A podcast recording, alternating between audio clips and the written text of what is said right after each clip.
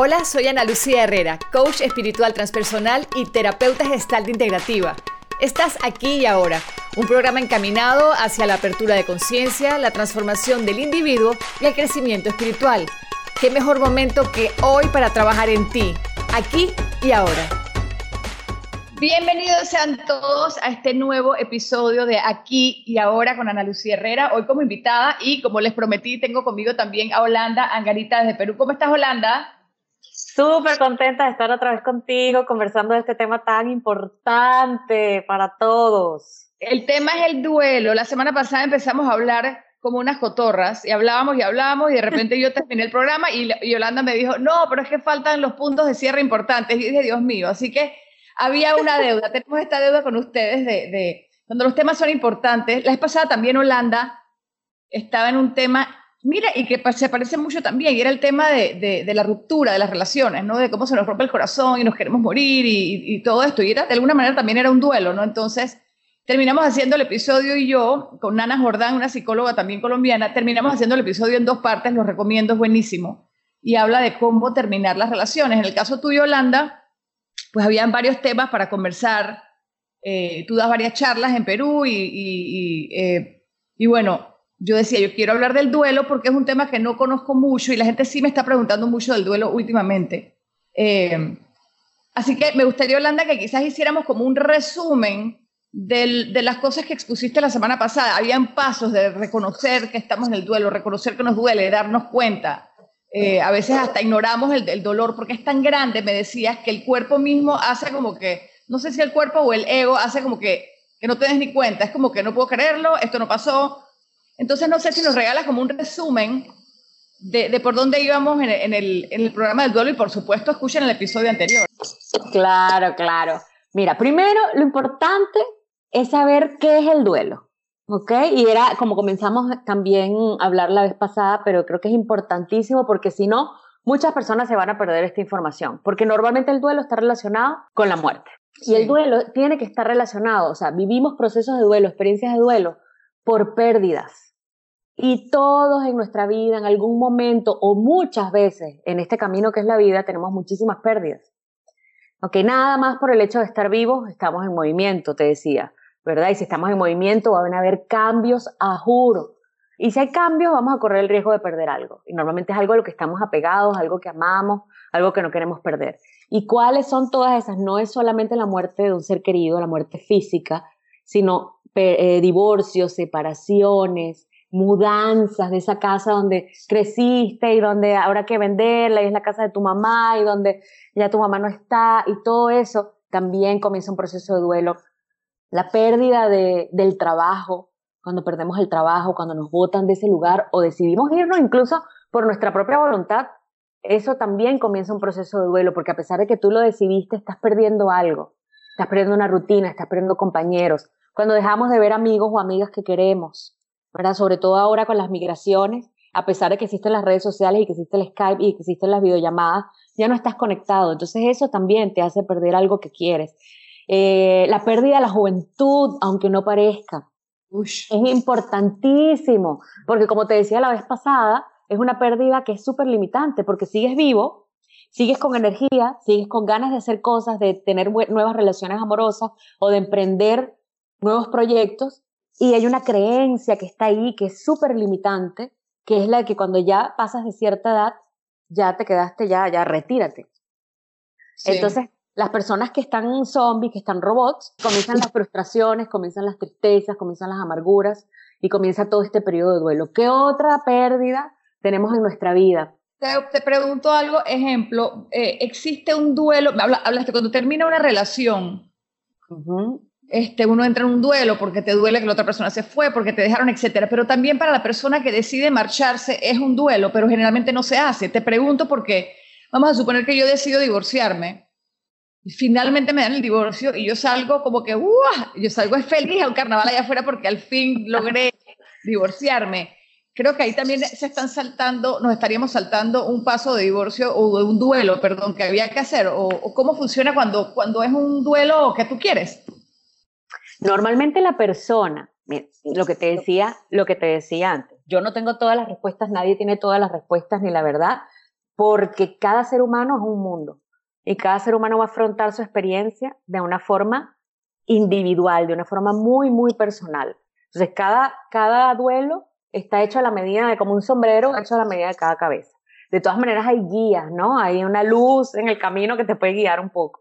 Y lo que te puedo decir es que la persona que lo decide ya pasó por el duelo. El día que firmas el divorcio y saliste en el carnaval que tú dices, ese día es como que el cierre del ciclo, pero esa persona ya pasó por un duelo, aunque sea sin saberlo. Esa persona ya se dio cuenta de que no quería más a la otra o de que ya no la querían. Esa persona ya se dio cuenta de que no está en el lugar donde quiere estar.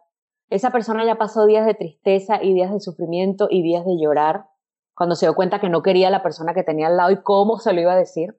O cuando se dio cuenta de que le eran infiel y que ya no podía seguir en esa casa. O sea, todo lo que puede pasar en el pre, ya esa persona lo vivió, lo tiene que haber vivido. Ahora, si lo vivió de una mala forma, lo va a seguir viviendo después del divorcio de una mala forma. ¿Ok? Una cosa es vivir un duelo y otra cosa es saberlo, haberlo vivido eh, coherentemente, sanamente, sanamente, ¿verdad? Y, te lo pregunto, Landa, porque muchas veces en las relaciones, y, y, lo entiendo, es como que sales de tu casa o te divorcias, te separas de tu pareja, de tu familia, y de tus hijos no, porque tus hijos siempre se, seguirán siendo tus hijos y ahí también es una idea que, que, se nos ha metido en la cabeza, ¿no? Tú puedes terminar una relación con tu pareja, pero tus hijos seguirán siendo tus hijos. Eh, pero tú te vas de esa casa y es como llegas a otro espacio vacío en donde no están tus cosas de toda la vida, en donde no hay este ruido de las personas, donde no están tus hijos y definitivamente que ahí se, se debe sentir un vacío muy grande. De hecho, muchas parejas a veces uno les da tiempo para que se devuelvan, ¿no? A veces pasan los tres meses, se devuelves para la casa, los seis meses te devuelves a la casa porque quizás no por las razones que deben ser, sino porque, bueno, como acá también era peor, mejor me quedo con que peor es nada, ¿no? no sé si lo explico bien, es como que, bueno, de los dos peores lugares, ¿con cuál, peor, con cuál es menos peor? Claro, es cuando dice que la costumbre puede más que el amor, ¿no? Exacto. Entonces te devuelves por la costumbre. Eso es cuando has vivido un duelo mal gestionado. ¿verdad? Cuando sigues teniendo tu maletita que adentro lleva un caos y esa maleta te la vas a llevar a donde vayas, no importa que cambies tu medio ambiente y tu entorno, si tú no has cambiado tus aptitudes, tu, conocimiento, eh, tu meta y eso que te mueve, esa parte espiritual, esa parte, eh, tus verdaderos motivos, ese caos te lo vas a llevar a todos lados. Entonces no importa que cambies de entorno, porque ese que se fue sabiendo que ya no quería estar con esa persona y que vivió un preduelo, cuando se va y no tiene un duelo bien sanado, se lleva esa maleta de caos y la próxima relación que va a comenzar es una relación caótica igual, una relación tóxica. Entonces, si tú no te vas habiendo perdonado a la otra persona, habiéndote perdonado a ti mismo, si tú no te vas sin sentimientos de culpa, culpando al otro, si tú no te vas, eh, te vas y ya dejaste ese papel de víctima, donde Ay, todo lo que me hicieron, qué malo era esta persona, tú te vas a llevar eso y con esas herramientas es que vas a comenzar tu próxima relación. Y has dicho una palabra súper interesante y es la culpa, ¿no? Y eso, yo creo que la culpa se vive tanto cuando hay el divorcio, la separación de la relación, o cuando te botaron del trabajo, o cuando se murió esta persona que querías. Te quedas con esta culpa de nunca le dije tal cosa, no hicimos tal cosa, debía haber hecho esto, y qué hubiera pasado si él hubiera hecho, hecho lo otro. Entonces nos quedamos como unas culpas colgantes de cosas que ya pasaron y ya quizás es tarde para, sobre todo cuando la persona ha muerto, ¿no? Ya, ya qué vas a hacer con el trabajo. Claro que sí. Te voy a hablar de la culpa, pero a través del camino de la programación neurolingüística. Uno, una, una hojita de ese árbol gigante que es el PNL. Okay. Nosotros utilizamos las palabras en nuestra contra. Cuando nosotros eh, perdemos un trabajo y, y le hace la palabra, escúchese la palabra perder. Perdimos el trabajo perdí a mi mamá, perdí a mi hijo, perdí a mi pareja. Cuando tú pierdes algo, es tu culpa, ¿verdad? Tú perdiste las llaves y fue tu culpa y por tu culpa no pudimos montarnos en el carro. Entonces, ya hay algo implícito ahí de que si perdiste, eres culpable. Y si eres culpable, mereces un castigo. Entonces, todo eso está en el inconsciente y todo eso viene de cómo manejamos el lenguaje. Y uno tiene que aprender a hablar. Lo que pasa es que todo es un tabú no puedes decirme, se murió mi mamá, porque la palabra muerte es como demasiado fuerte. Entonces yo perdí a mi mamá, sí, mi mamá se fue. No se fue, se murió. Te botaron del trabajo, no lo perdiste. Eso no se lo dice. Claro, y entonces ahí se divorciaron de ti porque ya no te querían, porque a lo mejor ah, había muchos problemas en esa relación. Te fuiste, ¿verdad? No perdiste a tu pareja. Entonces hay que saber utilizar bien el lenguaje porque eso te va, te va a liberar, es una liberación, ¿verdad? Entonces... Ponerle, nombre a las cosas, diría yo, ¿no? Y eso en todo, ¿no? Claro, cuando le pones el nombre a las cosas que haces cargo, y ese era uno de los pasos, que uno de las bajadas que hacíamos en, nuestro camino de, del duelo como camino de sanación, que hablábamos la vez pasada. O sea, ahí tú te haces cargo y decir, esta persona murió. La muerte no es personal, y eso lo comentábamos la vez pasada, no es algo que te hicieron a ti. Es, una programación de esa vida que tú no puedes evitar. No la puedes negociar, ni la puedes intercambiar, ni es algo que te hicieron a ti. Entonces esa persona se murió y tú honras a esa persona como esa persona quisiera que la honraran. ¿Verdad? Tú no vas a pasar 40 años llorando y desperdiciando tu vida o gastándola en el alcohol o en la apuesta o maltratando a tus hijos que fueron los que quedaron contigo, porque esa no es la manera como nadie quisiera que lo honraran tú vas a utilizar, en el caso específico de duelo por muerte, tú vas a llorar, vas a honrar tus heridas, que era otra de las, de las paradas que teníamos en, este camino de duelo como camino de sanación, y vas a honrar tus heridas. Primero vas a llorar a esa persona que se fue, la vas a llorar y después vas a escoger cosas maravillosas que te recuerden a esa persona. Ah, que mi abuelita le encantaba preparar la comida esta los domingos, entonces tú te vas a poner el collar de tu abuelita si tú quieres, tú vas a preparar la comida preferida de tu abuelita y lo vas a vivir desde el amor, desde el agradecimiento de haber podido, haber compartido con esa persona en algún momento de tu vida, igual con la pareja. O sea, no te vas a enfocar, hablábamos de la mirada, eh, de la mirada de túnel que tienen todas las personas que están atravesando por muerte, ¿verdad? Y tratábamos de explicar cómo, que no nos están viendo, pero tratábamos de explicar cómo tú pones tu puño y haces un pequeño huequito en tu puño y ves a través de tu puño y te das cuenta que solo te enfocas en una cosa. Y esa es la mirada de túnel que tienen las personas que están atravesando por un periodo de duelo. Solo se enfocan en lo que perdieron, solo se enfocan en lo que se fue, solo se enfocan en lo que le hicieron desde la víctima. Tú abres tu puño y te das cuenta que tienes un millón de cosas fantásticas de las que te estás olvidando. Se fue tu abuela, lloras a tu abuela, honras a tu abuela, pero honras a tu abuela también con la vida y te dedicas a todas las cosas maravillosas que sí están. El abuelo, los hijos, la pareja. Se fue una pareja y tú tienes que hacer todo tu camino de sanación. Acuérdense que no se puede sanar una herida que esté infectada. Entonces no importa si sales a rumbear y te vas de carnaval y te tomas todas las tequilas del mundo, porque tú eso no lo vas a poder sanar si no sanas de adentro hacia afuera.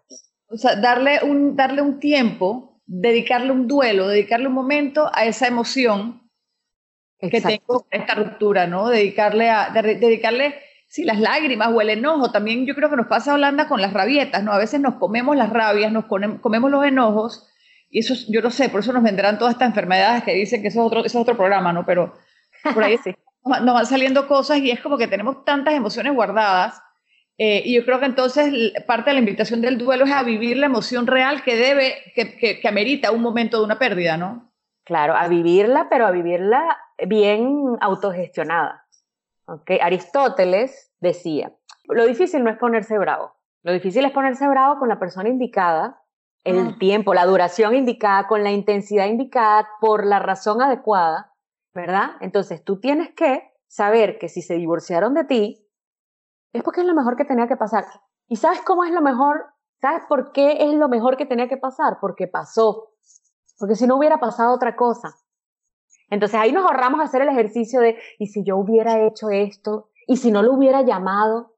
¿Y si más bien no le hubiera dicho esto? ¿Y si entonces hubiera hecho todo lo que él hubiera querido? Todo ese ejercicio que es autodestructivo y saboteador, nos los ahorramos sabiendo que yo hice lo mejor que podía hacer y si esto fue lo que pasó es porque tenía que pasar. Entonces ahí me dejo ir, ahí me dejo fluir. Sí, y eso es un trabajo de práctica, de, de años, de, de, apertura de conciencia, porque es muy difícil para la persona cuando estás en este momento en donde tuviste esa pérdida, poder decir esto fue lo mejor que pudo pasar, porque, porque por lo que hablábamos hace, antes de estar conectadas, ¿no? Uno, es que a veces uno no entiende las cosas, cómo se mueren o cómo se acaban cuando eran maravillosas y cómo podrá haber algo más maravilloso que eso, eso no existe. Entonces, es difícil y, y yo creo que es un tema también de confiar y de soltar y desapego, también creo que dijiste la palabra hace un rato, es como que desapegarse y es como entregarse a lo que venga en la vida y a no resistir la vida.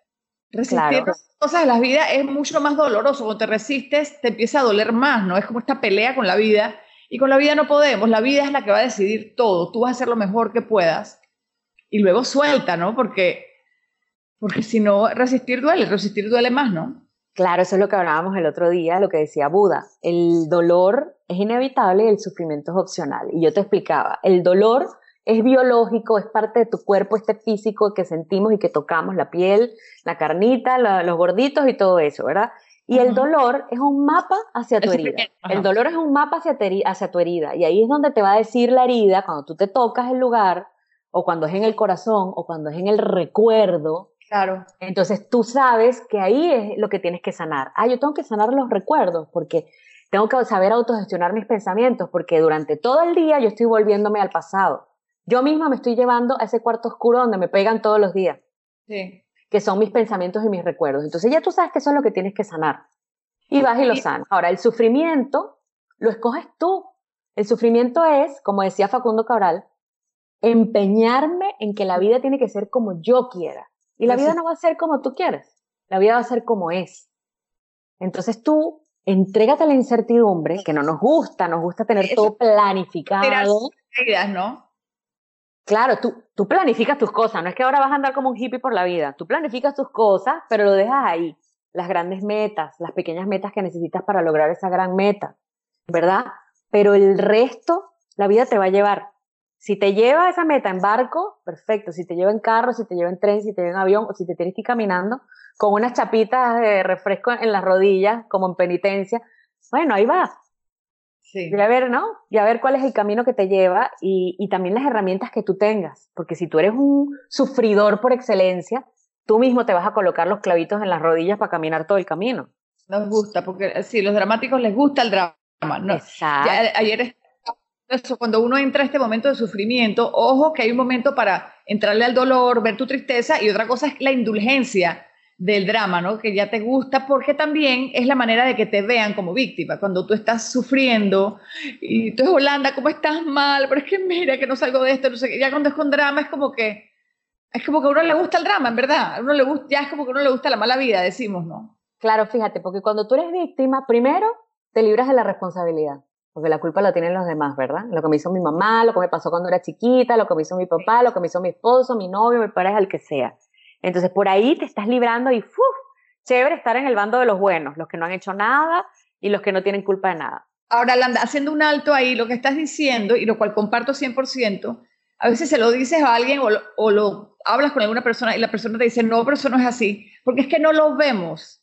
Es importante que entiendan que lo que estamos hablando, lo que me está comentando Holanda, lo hacemos y no nos damos cuenta porque el ego está tan acostumbrado a vivir, o sea, a estar poseído de nosotros, a, manejarnos, que son cosas que ni siquiera sabemos y es por eso mismo, porque tenemos el dolor, pero no vamos adentro, adentro, adentro a ver qué fue lo que pasó. Ir adentro da mucho miedo. Nosotros generalmente no entramos a ver el porqué del dolor de tal cosa o el porqué de nuestras reacciones. Eso allá adentro duele mucho, eso allá adentro es decir, no sé, como dices tú, ir a recuerdos que no queremos eh, eh, quitarles el polvo en este momento, ¿no? Pero, pero es bonito lo que dices porque seguramente muchos decimos, no, no, pero yo no hago eso así. Busquen bien, sean conscientes, abran un poquito y, ver, ver, o sea, atrévanse a mirar hacia adentro, ¿no? Claro, y ahí operan muchísimas cosas. Yo me acuerdo de nuestras largas charlas de víctimas, las dos, ¿verdad?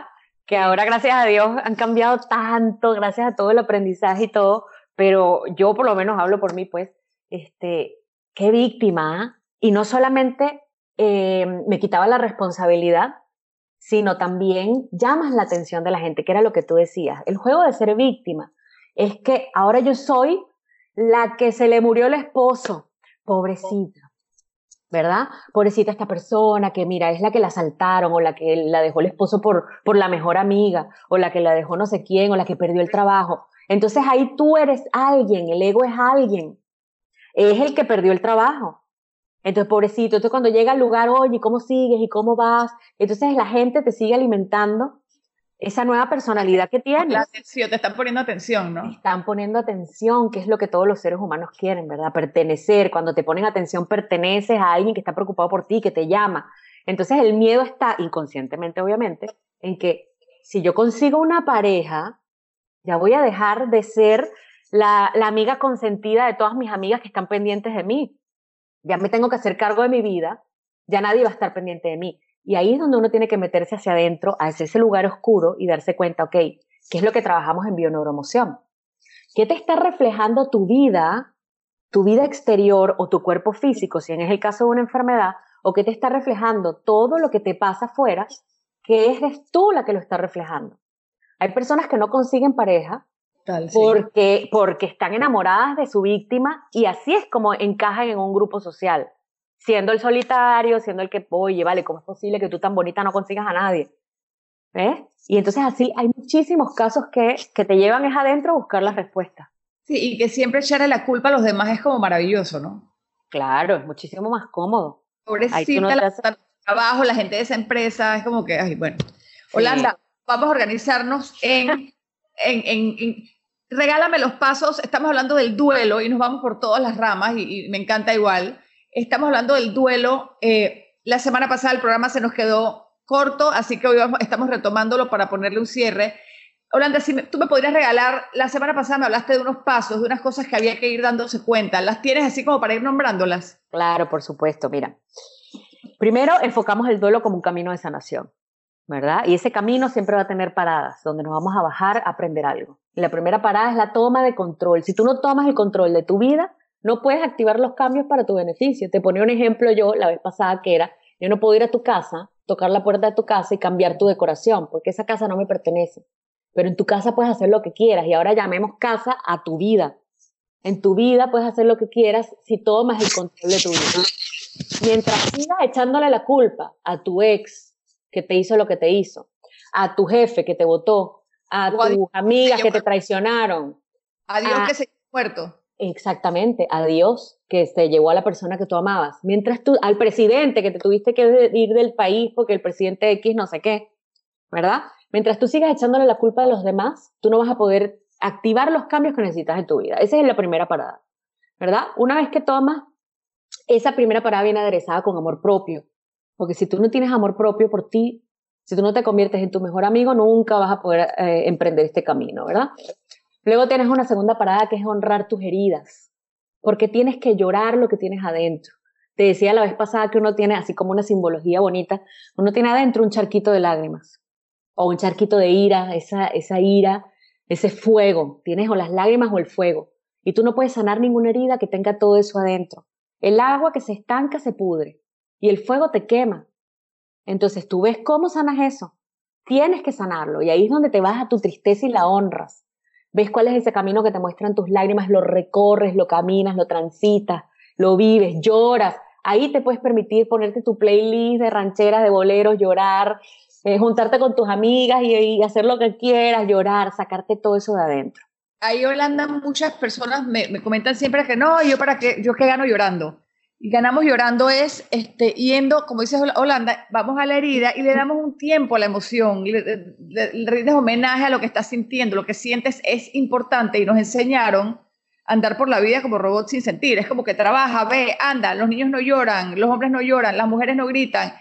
Entonces como que nos robotizaron y nos pusieron mute en las emociones, que son esas que vamos guardando y son las que creo que nos estás invitando en este momento a hacer un alto sobre todo cuando hay un duelo, y mirarlas, tomarlas, abrazarlas. Cuando hablas de amor propio, me imagino tú contigo misma abrazando tu dolor y tu tristeza, que no es el drama y que no es el sufrimiento de que me quiero morir, sino es como que saber y poder decir, ¿sabes qué? En este momento sí estoy triste, tal situación me dolió, y lo que siento es esto que está aquí, es quedarte con esa emoción, sentirla, ¿no? Sentir y darle un espacio a tu tristeza.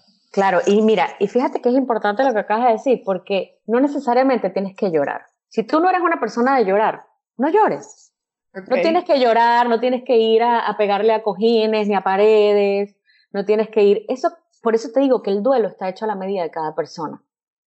Pero sí tienes que darte cuenta lo que tú acabas de hacer, el ejercicio que tú acabas de hacer de sentarte y decir, mira, sabes que ahorita estoy furiosa. Y a lo mejor tu furia es simplemente decirlo. o a lo mejor se, te, se te aguaron los ojitos un poquito, o a lo mejor nada, pero que lo reconozcas. Es lo que le va a dar el espacio. ¿Y sabes qué pasa, Holanda? Cuando uno está en ese momentito, estoy segura que lo has pasado varias veces, y es cuando, cuando te das cuenta si estoy triste o estoy furiosa, lo primero que hacemos es o prendes el televisor, o vas y te comes un helado, o te metes el trago, o agarras el celular inmediato, porque queremos evadir esa emoción. Es tan fuerte Claro, claro. Y es tan desconocida para nosotros que yo me salgo de esto ya, enseguida yo agarro el celular. Eh, y por ejemplo, si estoy triste, la invitación es a, en este momento me siento triste, a ver qué siente mi corazón, cómo me siento, tratar de poder observar ese momento eh, sin agarrar el teléfono y salirte. Es como cuando tengas esa emoción, respira y trata de no salirte. Quédate ahí un rato para que te puedas mirar y sentir. Es aprender a sentir. Es que hay que dar un curso de aprender a sentir. Que me dijiste que tenías eso también, creo, ¿no? De las emociones. sí, sí, sí. Ayer justamente, anteayer justamente di una charla en la Universidad de Lima. Fantástica, 300 personas y fue lo máximo. Eh, y, de eso se trata, ¿no? Estamos acostumbrados a que no podemos sentir. Porque la tristeza es mala, porque la ira es mala, porque el miedo es malo, no hablemos de la alegría, pero por lo menos las cuatro emociones básicas, que es miedo, tristeza, ira y alegría. Entonces, esas primeras tres, que son las negativas por excelencia, este, y que además eso está mal entendido, pero bueno, me encantaría que, nos, que hiciéramos un programa de emociones, estamos acostumbrados a no sentirlo. ¿Y qué es lo que pasa? Hay un dicho que dice que lo que tú no lloras o no hablas, y yo le agrego ese dicho, y no expresas a través de un arte o algún deporte, se te va a manifestar en tu cuerpo como una enfermedad o se te va a manifestar en tu vida como una frustración o situaciones y experiencias que no entiendes por qué se te siguen repitiendo. Entonces, hasta que tú no te hagas, y eh, no tengas ese encuentro con tu dolor, con esa tristeza, con ese miedo, con esa ira, no vas a saber por qué. Siempre te aparecen hombres iguales, siempre tus amigas te traicionan, siempre te toca un jefe déspota, siempre te tocan eh, hombres infértiles cuando tú estás loca por tener un bebé, siempre te toca, este, la vida te va a poner la misma experiencia una y otra vez hasta que tú no entres en ese dolor y consigas la respuesta. Oye, me encanta lo que acabas de hacer y es invitar a las personas a que le metan a su arte o a su deporte. Me encanta, ¿no? Eh, yo, por ejemplo, sabes, cuando yo escribo, y a veces yo escribo, ay, te van a escribir, empiezo a escribir y no lo hago planeado, pero cuando yo termino de escribir, a mí me encanta escribir, siento primero que hago como, como si yo bajara la información de la computadora, ¿no? Sin darme cuenta.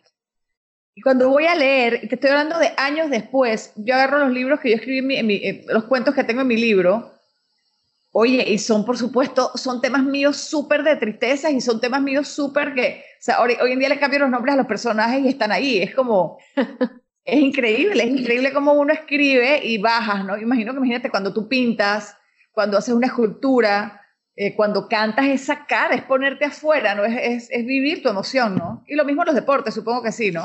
Claro, y eso nos lleva a algo fantástico que es conocernos, que no nos conocemos. Que yo estoy atendiendo ahorita adolescentes que no se conocen. ¿Cuál es tu película preferida? Cosas básicas, banales.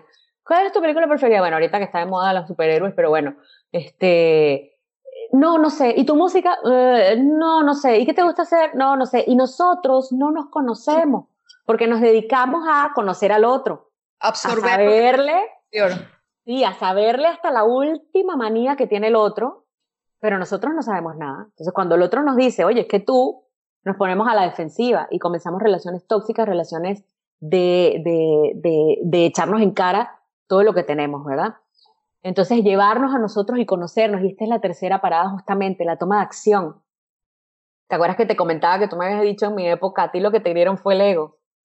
Y eso me llevó a investigar, a buscar, a saber, lo que pasa es que es una decisión, pero la gente quiere todo inmediato, o sea, quiere que venga la cuchara con la comida, la medicina mágica y te la metan en la boca y ya ¡pum! toda tu vida es felicidad. Y es un trabajo, es un trabajo inclusive neuronal, porque tú tienes unas conexiones neuronales que te, hacen pensar y actuar de la misma manera a menos que tú hagas neuroplasticidad, que significa ir a la gimnasia y cambiar las conexiones. O sea, cuando tú vas al gimnasio y te inscribes y vas un día, no le reclamas al dueño del gimnasio porque en un día no saliste flaco y musculoso. Tienes que ir por lo menos un año. Entonces, lo mismo pasa el día que tú decides, mira, esta situación se acabó. Ya yo dejo de sufrir por ese tipo, o por esa mujer, o por ese jefe que me votó, o por la muerte de tal. ¿Verdad? Yo voy a vivir esto de otra forma. Tú tienes, es un compromiso contigo de amor propio, de proactividad, de hacerte cargo de tu vida y de llevar paso a paso, de honrar tus heridas. Es un trabajo. Pasa que nadie quiere trabajar porque da flojera. Oye, Yolanda, ahora que me dices eso, también creo que todo es tiempo al tiempo, ¿no? Eh, la vez pasada alguien me decía en una terapia, era como que no, pero entonces ¿cuándo te vas a olvidar de esa persona? O cuándo vas a, alguien me dijo, perdón, tienes que agarrar todas sus cosas, hacer una cartita, quemarlas y botarlas. Y yo contesté, no, yo no estoy lista para eso todavía. Claro. Que todo, todo a su debido ritmo, a su debido tiempo, ¿no? O sea, hay un momento para todo, mientras estar pendiente, porque tampoco te vas a quedar con las cosas para toda la vida, pero... Claro, pero te voy a explicar una cosa, que, que pasa cuando no nos conocemos. Si tú conoces, si yo te doy ahorita las llaves de un carro que acaba de llegar de Júpiter y te digo, vete para Chiriquí, no vas a llegar, o vas a llegar bien accidentada y bien golpeada. Lo mismo pasa con nuestro cuerpo, físico, mental y espiritual. Si no lo conocemos, no vamos a llegar a ningún lado o vamos a llegar bien rotos, que es lo que nos está pasando. Entonces, mira, nuestro cerebro tiene una cosa hermosa que se llama hipocampo. Te lo voy a poner fácil. Ese se encarga de recordar absolutamente todo. Entonces, cuando la gente viene y conversa con uno y te dice, no, ya yo olvidé, mentira.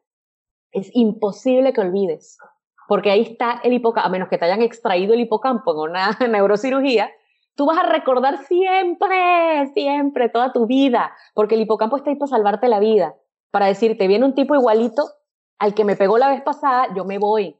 O me comí unos mariscos hace tres días y hoy me sirvieron mariscos, yo no me lo voy a comer y viene la emoción del asco, que te aleja, te aleja de ese estímulo externo que te va a causar un malestar. Entonces el hipocampo está ahí como un soldado. Al lado del hipocampo hay una cosa que se llama la amígdala, que no es la amígdala de la, de la garganta, sino la amígdala que está al, lado, al ladito de él, que es la que le sopla y le dice las emociones que tienen esos recuerdos. Pero esto que me dices son como, esto, el hipocampo y esa amígdala son como amigas del ego también. Eh, sí, sí, sí, la amígdala es la mejor amiga del ego. Pero ¿qué vas a hacer tú? ¿Y qué es lo que le recomiendo a todas las personas? Tú vas a irte a tu recuerdo y vas a cambiar la emoción porque el recuerdo siempre va a estar. Es un trabajo que necesita nuevamente todo lo que hemos conversado, amor propio, concentración, coherencia, ta, ta, ta, ta, todo eso, ¿verdad?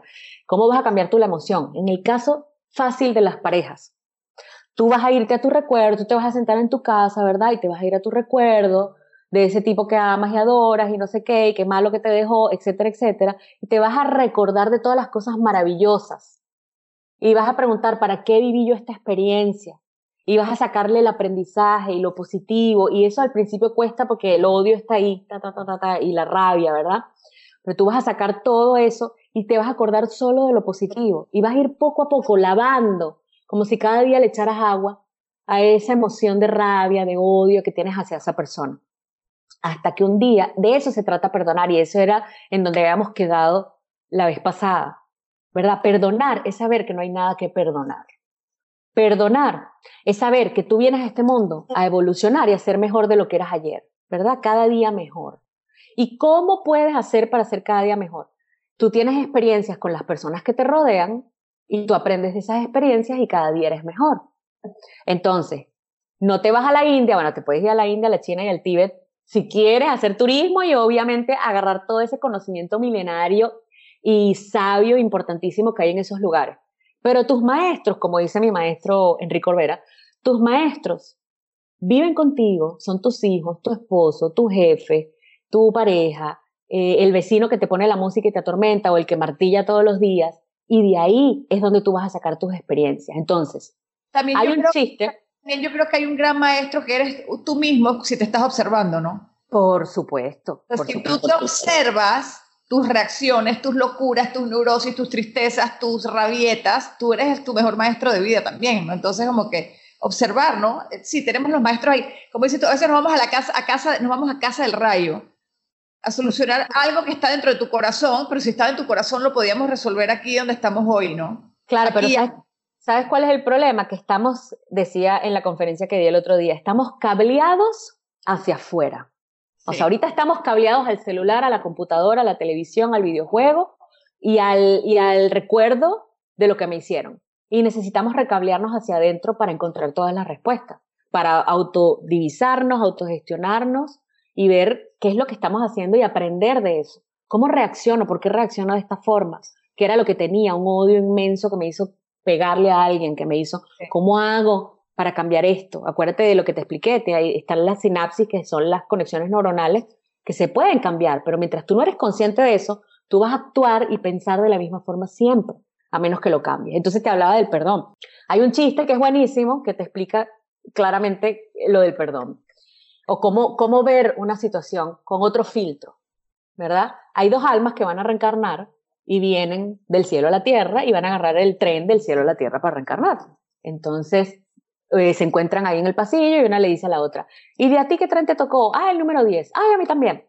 Llega el tren número 10, se montan y la alma le dice a la otra, ¿y a ti qué silla te tocó? Ah, la 4. Ay, a mí también, la, al ladito, la 3. Se sientan y como el camino del cielo a la tierra es muy largo, les dio mucho tiempo para hablar. De ahí en la conversación una le dice a la otra, ¿y a ti qué te tocó aprender en esta reencarnación? Y una le dice, ay, a mí me tocó aprender a perdonar. ¡Ah! ¡Qué casualidad! No puede ser, yo soy el que te va a dar las cachetadas. Qué horror. Entonces, lo que te lleva a eso es a pensar de que estamos ya energéticamente sincronizados para encontrarnos. Entonces, si tú ves todas tus experiencias como experiencias de aprendizaje, tú puedes sacar algo de eso y ya no tienes la necesidad de odiar a nadie ni de, ni hacer culpable a nadie, porque ya puedes ver que esa persona te iba, te iba a dar un regalo de aprendizaje, de una experiencia. Entonces, si tú la ves con otro filtro, tú puedes sacar de ahí no, el, no tener que perdonar ni el odio, sino más bien el agradecimiento. Difícil y sí, difícil y sí. Yo creo que una práctica es un cambio de actitud y estar, eh, estar pendiente de eso, ¿no? Siempre buscar qué hay para mí aquí, qué aprendí de esto, ¿no? Y, y qué se aprende de la otra persona, ¿no? Es difícil, es difícil y es el mensaje que queremos llevar hoy, ¿no? Exactamente. Hay una frase que me encanta que leí en el libro de Conversaciones con Dios que dice que la vida se soluciona a sí misma en el proceso de la vida misma en sí. Y que nosotros estamos estorbando siempre ese proceso con nuestros pensamientos autodestructivos y saboteadores. Sí. Y con esas ganas de querer encontrar un culpable de todo lo que nos pasa, que nos lleva al odio, a la rabia, y que lo hacemos crónica. Entonces un divorcio que pasó hace 20 años, todavía tú sigues odiando a la persona y se lo transmites a tus hijos, ¿verdad? Entonces... Hay mucho de eso, ¿no? Hay, hay mucho de esas personas. Mira, la vez pasada hablaba con, con, con un familiar mío y es un tema de una herencia, ¿no? Esta persona tiene peleando la herencia, y yo me recuerdo 30 años. Pasaste 30 años de tu vida peleando algo. Es como que ya suelta, el dinero no vale tus 30 años. Se te acabó esta vida y te vas al otro, te dejó este tren y, y, estás peleando un dinero, ¿no? Y así mismo con las emociones y con los divorcios y con las peleas y con las rabias, estas peleas familiares, peleas entre hermanos, herencias, todas estas cosas, ¿no? Son como que estas rabias que cargamos para siempre. Pero bueno, me voy del tema. Continúa. cuando te centras en el agradecimiento, cuando, cuando llegas a ver ese regalo que no es fácil ver, mentira, yo no voy a utilizar la palabra fácil o difícil porque a mí no me gusta. Porque siempre lucho contra todos los pacientes que dicen, no, está muy difícil. No, no es ningún difícil nada. Lo que necesitas es tu actitud y dirigirte y poner toda tu energía en eso que quieres lograr. Sí lleva un esfuerzo y sí requiere un camino y sí requiere que vayas al gimnasio muchas veces, el gimnasio mental, no al otro. Ya dejemos un poquito de dedicarnos tanto a la parte externa y dediquémonos un poquito a la parte interna, ¿no? Entonces, te enfocas en el agradecimiento y ya lo, el filtro te cambia. Ese filtro negro, gris que tenías ahí de miedo, de ira, de tristeza, eso lo cambias por el, por el pink, por el filtro rosado, comienzas a ver otro tipo de cosas, ¿verdad? La percepción te cambia. Te conectas con el agradecimiento, que el agradecimiento te va a llevar inevitablemente a la abundancia. No sé si te has dado cuenta, que cuando tú pides algo es porque no lo tienes. Y si no lo tienes, estás en carencia. En cambio, cuando tú agradeces, cuando tú agradeces algo es porque lo tienes. Y si lo tienes, estás en abundancia. Entonces, hacernos ese switch de agradecer las experiencias, de agradecer lo que tenemos, te va a conectar con una energía positiva durante todo el día. Mira, tenemos más de 60 mil pensamientos al día y escogemos siempre pensar en lo que nos pasó pensar en lo que nos pasó, ahí nos mantenemos en el pasado. Y las otras otro tipo de personas o incluso esas mismas se conectan con el futuro.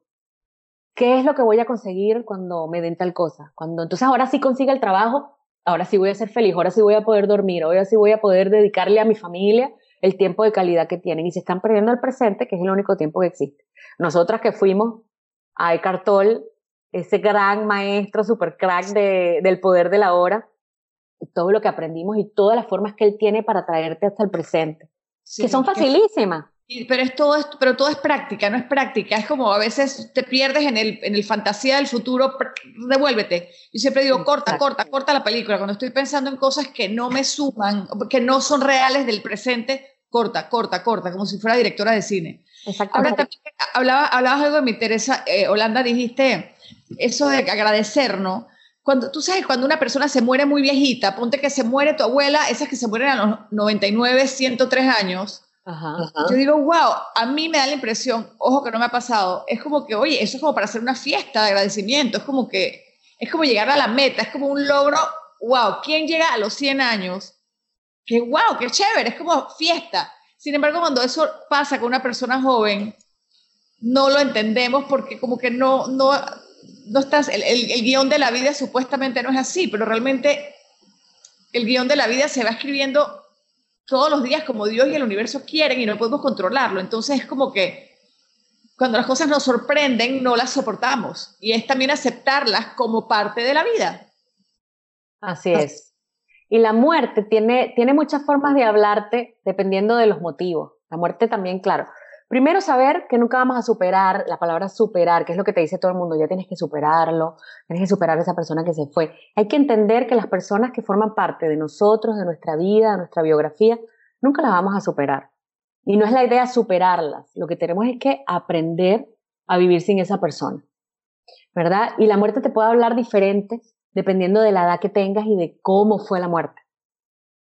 Por ejemplo, hay muchísimas formas de hablar con un niño sobre la muerte. ¿Y qué es lo primero que hacemos? Pensamos que el niño no es capaz de entender esta situación y se lo ocultamos. Cuando la muerte es una oportunidad de aprendizaje. Y desde pequeños, desde que nacemos, empezando, desde que nacemos, sabemos que lo único seguro que tenemos es la muerte. Sí. Y entonces la relación que emprendemos desde pequeños es una relación completamente anormal con la muerte. Deberíamos tener una emoción, una, una relación de agradecimiento, una relación de, de saberla gestionar, de saber vivir. Decía el Dalai Lama que la gente que más sufre al momento de la muerte es la gente que no ha vivido plenamente. Son los que más lloran cuando les llega la muerte. Entonces, eso es una invitación a vivir a plenitud. Y me dices eso y me recuerdas, y no sé mucho del tema, me recuerdas a esta fiesta que sí celebran en México, el Día de los Muertos. Ah, claro. Que para los que no estamos en México y los no mexicanos es como que esta gente, porque las carabelas es como que muy dark, es muy oscura, esa cosa es como extraña. Pero al revés, yo creo que es bonito porque le están dando ese tiempo y esa honra y se está, se está designando un momento para, esta, para la muerte. Exacto. Como algo parte de vida. Y, como dices tú, es lo más seguro, es la cosa más segura. La muerte existe, la muerte va a suceder, pero ese es el tabú más grande de todos, ¿no? No sé, la muerte. Exacto. Eso es como la. No, la muerte, eso es tabú. No se puede hablar, hay casas donde no se puede pronunciar esa palabra. Mami, Sí. si algún día me muero, ¡ah! no digas eso, mi amor. Hay cosas, con Dice, las- bueno, pero, pero me voy a morir algún día. hay cosas con las que no se juegan, decimos, ¿no? Exacto, exactamente. Pero entonces, en vez de tenerle miedo, ¿por qué no aprender a vivir para que cuando la muerte llegue, recibirla? Recibirla como se recibe en otras culturas, con una fiesta, con un agradecimiento de que te dio la oportunidad estar aquí, con una aceptación, por supuesto. Y con, y con eso lo que me estás diciendo es por qué no aprendemos a recibir el duelo, a aceptarlo, a fluir con él, ¿no? Claro, y por eso te decía eh, en la charla, en la, la conversación pasada, que, que el duelo al final es igual a cómo gestionar tu vida. O sea, no hablamos de muerte, sino de vida más bien siempre.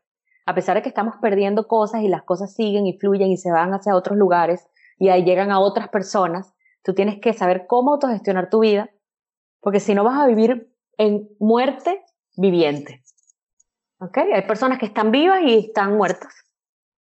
No quieren sentir, no quieren compartir, no quieren crecer, no, no se atreven a nada. Entonces, y la propuesta sería entonces estar vivos, vivir como vivos, aceptando las pequeñas muertes, las muertes que encontremos en el camino. Claro, todas esas muertes lo que te tienen es un aprendizaje. Y lo que hablábamos, si tú logras ver, si tú logras cambiar ese filtro que tienes de esa creencia, el miedo a la muerte, ya todo se, todo se acaba con la muerte, empezando porque la ley de la conservación de la energía te dice que, que todo el mundo se sabe la frasecita y todo el mundo canta las canciones, pero al momento de aplicarlo no se- nadie, nadie lo hace, ¿no? Que es que la energía no se destruye ni se crea, sino que se transforma. Entonces, todo lo que tú tienes, lo tienes para que lo transformes. Entonces te llega una, una energía en, en, con nombre de muerte y tú la transformas. La transformas a, a vida. Ok, ¿cómo voy a honrar yo esa vida que ya no está aquí entre nosotros? Sí. La voy a honrar con sonrisas, con colores, con música alegre. Hay casas en las que no se puede sonreír porque es pecado, porque se acaba de morir no sé quién. O mucho menos bailar, o mucho menos vestirte de colores. Claro. Me da risa porque en la escuela nos enseñan tantas cosas. O sea, eso que me dices de la teoría esa de que todo lo que no sé qué se transforma, a mí me lo enseñaron y uno decía en ese momento, ¿por ¿para qué me interesa esto? Si yo no voy a hacer física, ni bioquímica, ni nada de estas cosas, ¿no? Pero era llevar, era llevar esas frases a la vida práctica, no era llevar esas cosas al, al diario vivir, ¿no? Claro, y mira, algo, algo súper importante que tenemos todas las personas que pasamos por duelo, es decir, todas las personas, son las comunicaciones incompletas. ¿okay? Y las comunicaciones incompletas es porque esa persona que, que, todavía está viva pero se fue, tú todavía tienes cosas que decirles. Eh, la persona que se fue porque se murió, peor todavía, cómo le dicen las cosas que quedaron adentro. Entonces hay muchísimas técnicas que te ayudan a terminar estas comunicaciones incompletas, que no necesariamente son con la persona enfrente. No tienes que tener a la persona enfrente. Y ahí es donde está lo que tú comentabas de escribir la cartita y decir, ¿por qué? Porque esto funciona a nivel inconsciente. Y tu inconsciente no sabe si la persona está enfrente de ti o no está enfrente de ti. Si tú te lo estás diciendo a la persona en su cara o no se lo estás diciendo. Lo que importa es que lo saques. Y eso es el proceso de sanación, es secarte el charquito, es apagar ese fuego de rabia. Si tú estás enojado con alguien, díselo al espejo.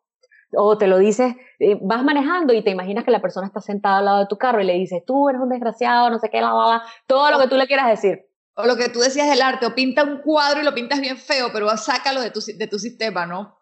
Entonces es una ayuda, es un tip, es una herramienta para finalizar, para cerrar ese ciclo de esa relación que tenías, sea por muerte o sea por lo que sea, a tu jefe, a tu suegra, a tu expareja, a lo que tú quieras decirle todo lo que tú quieras sin necesidad, porque hay personas que dicen, ¿para qué voy a llamar yo a esta persona y crear un conflicto nuevo? No, escribe tu carta, díselo al espejo, siéntalo en tu silla vacía al lado en tu carro de copiloto y dices todo lo que quieras decir. Y esto es una forma fantástica, además del agradecimiento, además de saber que no hay nada que perdonar, además de fluir y dejar ir, de cerrar un ciclo como, como un ciclo de duelo. Holanda, mil gracias. Este, ya saben todos ustedes que este episodio del duelo, que es profundo y que es así como para escucharlo y meterle mente, sobre todo para aprender a asimilarlo, porque es complicado, lo decíamos, tiene dos partes. Está el pasado, está este de hoy. Holanda, mil gracias por estar con nosotros. Por ahí vamos a hablar, por supuesto, siempre para, para conversar estas cosas así, para tertuliar y filosofar y compartir siempre aquí ahora. Así que muchísimas gracias, Holanda, por estar con nosotros. Gracias a ti, qué, qué rico momento pasarlo contigo hablando de estas cosas. Sí, yo, me, yo cierro aquí y me quedo pensando en esto. Espero que también ustedes, los que nos escuchan, se queden con estos mensajes bonitos, que la muerte no es solamente el de esa persona que se fue de tu vida físicamente, sino que vivimos pequeñas muertes todos los días en proyectos que se nos caen, ideas que no llegaron a nacer, en relaciones que terminan con amigos, con parejas, en proyectos y, y hay que seguir hacia adelante, pero hay que hacer un stop para hacer ese duelo. Generalmente nos los queremos saltar porque duele mucho y da miedo. Y bueno, y por eso se llama duelo, porque duele. Pero tengamos, nosotros decimos, tengamos las pelotas, tengamos la, la, fuerza y tengamos, vamos a darle frente a eso, vamos a mirarlo a la cara y, y, a, y, observarlo y a darle el tiempo necesario. Holanda, mil gracias por estar aquí ahora. Y todos ustedes los que nos escuchan, nos vemos por supuesto en otro episodio y en otro podcast, aquí y ahora. Muchas gracias. Un beso. Chao. Gracias por escuchar aquí y ahora. Este podcast es una versión editada de mi programa de radio. Espera un nuevo episodio de aquí y ahora cada lunes. Y si te gustó, comparte el contenido con más amigas dejando un review en la aplicación que uses para escucharnos. Nos vemos la próxima semana, ya lo sabes, cada lunes, aquí y ahora.